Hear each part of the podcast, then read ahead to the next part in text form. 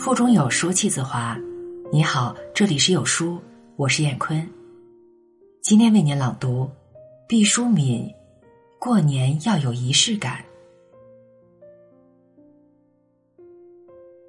过年时，人的表情和心情各有不同。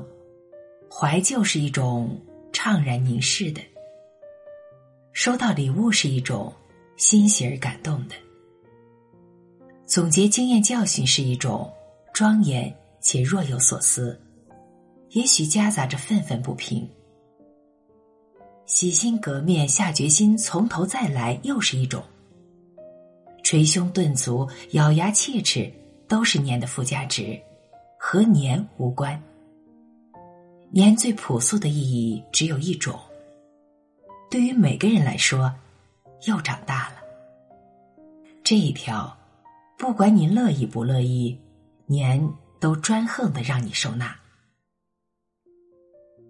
长大这个词儿似乎专属少儿，你对一个小孩子说长大，那是夸奖；你对一个老太婆说长大，那是揶揄。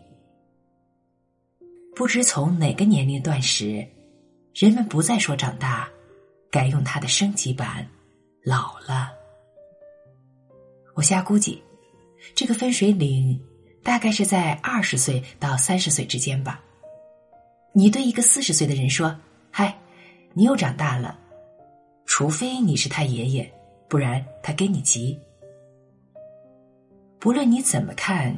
年总准时的、顽强的站在一旁，等着物见你。它像高速公路上的里程表，不动声色的提醒着我们：你离出发地越来越远，离目的地越来越近了。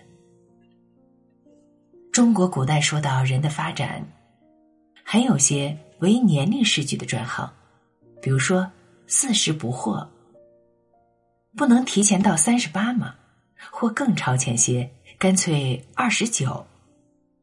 从前的人人到七十古来稀，现在平均寿命提高了，不惑的年龄也该提前了吧？不惑来自什么？经验吗？苦难吗？见多识广吗？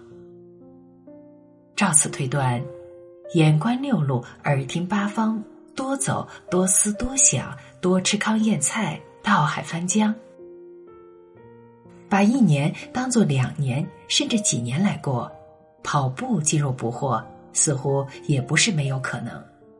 然而不成，人的祸随着社会的发展和进步不见减少，反而是越来越多了。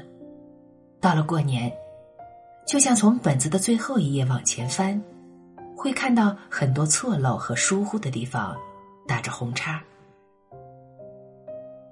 听人说，对时间的感觉，同你已经享用过的年龄成反比。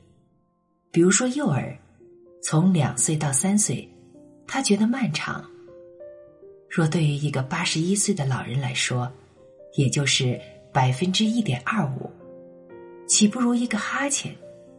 所以，年就像失手滚下坡的铁环，越旋越快，挡不住的。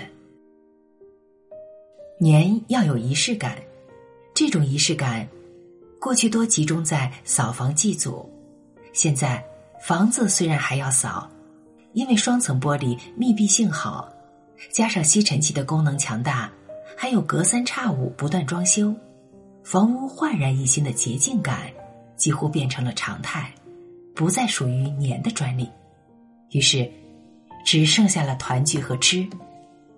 亲朋们围拢一处，灯红酒绿，推杯问盏，年成了食物和酒精的阅兵式。可惜，现在生活水平提高了，顿顿吃好的东西，大家的口头禅是：“天天跟过年似的。”食物多了，一不留神吃出了糖尿病和三高。年节前，报纸的保健版如临大敌。急赤白脸的提醒大家不要烟醉了单杆，累疲了肠胃，闹得年好像成了兄弟。年被剥夺了吃的快感和美感，成了瘦肉型的年。约束了吃，人们不知道用什么来彰显年，年味儿就淡了，薄了。也许有人会说，如果马上进入生命的冬至呢？等待我的岂不是滴水成冰？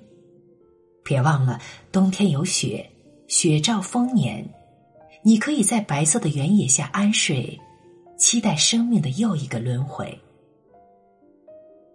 不管位于生命的哪一个季节，年都是值得善待的。成长会一直持续，直到苍茫一刻。无论对三岁还是八十一岁，年都是平等而吉祥的。不同的，只是我们的心情。